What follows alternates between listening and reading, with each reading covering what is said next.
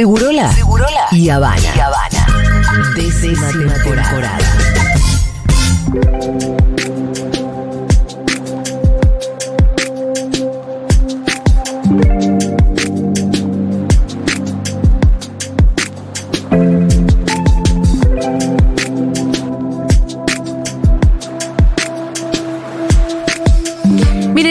Presentó eh, un concurso público muy interesante que busca fomentar la cultura emprendedora joven.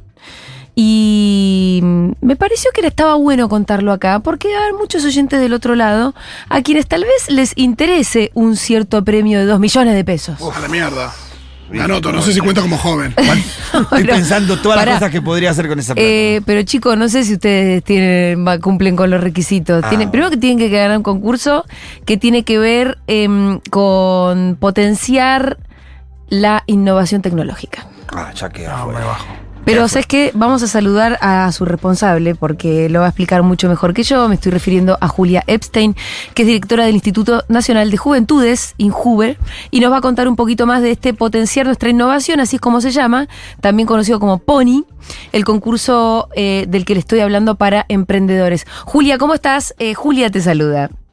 ¿Qué hace Juli? ¿Cómo va? ¿Todo, bien? Sí, muy monótono decirnos, Julia, ¿qué tal? Julia, ¿cómo te va, Julia? Sí, es tremendo, va a ser durísima entrevista. También está el Pito y Fito, por suerte. Bueno, Julia, ¿de qué se trata eh, el concurso, esta edición de Pony para jóvenes emprendedores? Sí, más que nada nosotros veníamos notando hace un tiempo, o sea, eh, el concurso está inmerso en una discusión que se nos viene en este momento, ya se nos viene viniendo hace mucho tiempo, pero, pero muchísimo más ahora, que tiene que ver con la discusión del trabajo en el siglo XXI y la forma que está tomando, sobre todo la percepción que tienen los jóvenes sobre, sobre los nuevos trabajos y, y sobre eso, las expectativas personales sobre el mercado laboral. Frente a eso, tiene dos vertientes la razón por la cual se modifica. Primero, porque el mercado laboral no, no puede sostener la cantidad de, de demanda que hay, o sea, la demanda y la oferta no están coincidiendo.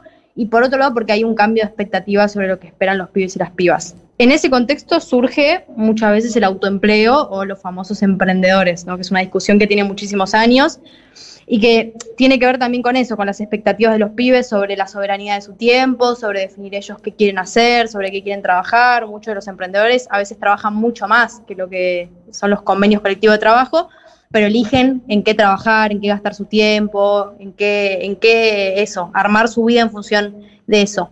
En ese sentido nosotros Sí, aparte, Pony- parte siempre de una idea propia, de una, de un enorme esfuerzo y voluntad y arrojo de valentía. También ser emprendedor, ¿no? Inventarte tu propio destino. Eh, totalmente.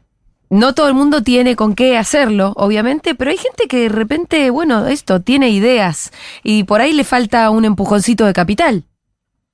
Totalmente. Y ahí además muchísimos pibes, porque también está esta idea muchas veces de que los emprendimientos sí o sí tienen que ser eh, individuales, ¿no? Como que los pibes ya no quieren lo colectivo.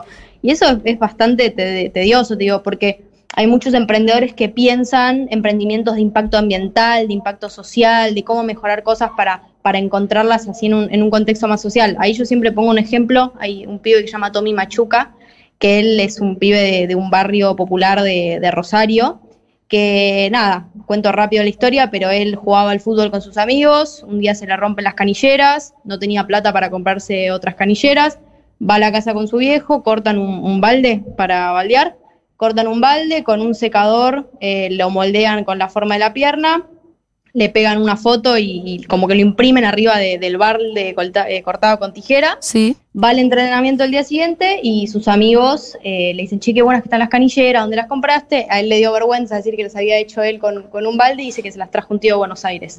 A raíz de eso, Tommy se pone a pensar, che, ¿cómo puedo hacer estas canilleras y, y hacer un emprendimiento? Y empieza a reciclar tapitas de, de botellas para hacer canilleras. A raíz de eso, Tommy hace un emprendimiento que crece un montón, que se llama Fénix, que son canilleras recicladas. Existe. Tommy, no es como Cacho y María de Macri, ¿no? No, no, Tommy existe. Es una Tommy persona Machuca, real y el emprendimiento existe. Totalmente. Y Tommy lo que tiene de espectacular es que por cada par que compran en su página, él dona unas, unas canilleras a pibes que no puedan comprarlo. O sea, si ese pibe no es solidario, yo ya me retiro, porque Sí. Me parece que eso, romper un poco con el mito que los pibes siempre quieren ir a lo individual, sino que muchas veces esos emprendimientos se, se enfocan a lo colectivo. Sí, a veces uno, ¿qué tal, Julia Cafito? Eh, a veces uno mismo de un prejuicio cuando pensamos en emprendedurismo, sobre todo también de cómo se le se, se lo menciona desde, desde el lado, por ejemplo. Desde la derecha, ¿no? De la derecha, la idea de la meritocracia, la idea del individualismo. Y, y es verdad que, que no tiene por qué ser así. Totalmente, totalmente eso. Hay muchos pibes que es eso, de querer también desarrollarse de la mejor forma. Muchos también los mueve el deseo de, de, de pegarla, ¿no? De hacer plata, y está bien, digo, eso no, no, no hay que juzgarlo. Pero hay muchos pibes que sí lo piensan en un impacto colectivo, social, eh, más comunitario, que la verdad es que es espectacular y eso hay que potenciarlo, porque si no, hay un sector grande del- desde el Estado que no le estamos hablando, que solamente pensamos, bueno, el, el trabajo tradicional, que, que es súper importante tomarlo y repensarlo en este momento, pero también están surgiendo nuevos. Em, Julia, el concurso entiendo que va a tener eh, hasta cuatro ganadores y que hay dos categorías. Contame un poco eso en particular.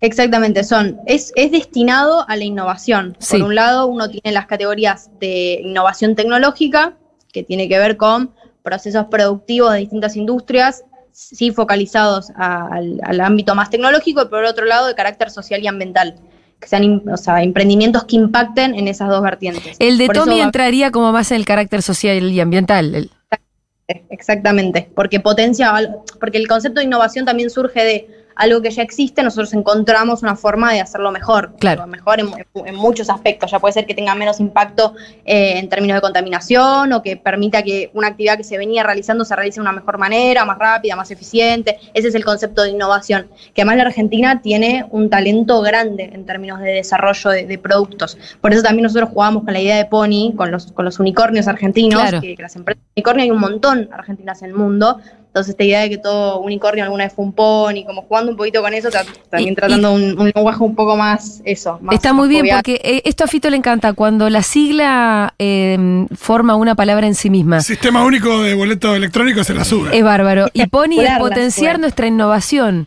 que también es el juego con que todo unicornio fue un pony. Está- es bárbaro. Está muy bueno. No, y también, y también eso, bajar un poco a, a- a la tierra la idea del unicornio, ¿no? Y que. Porque si no es unicornio, ¿cuántos millones de dólares tenés que tener para arrancar? Sí.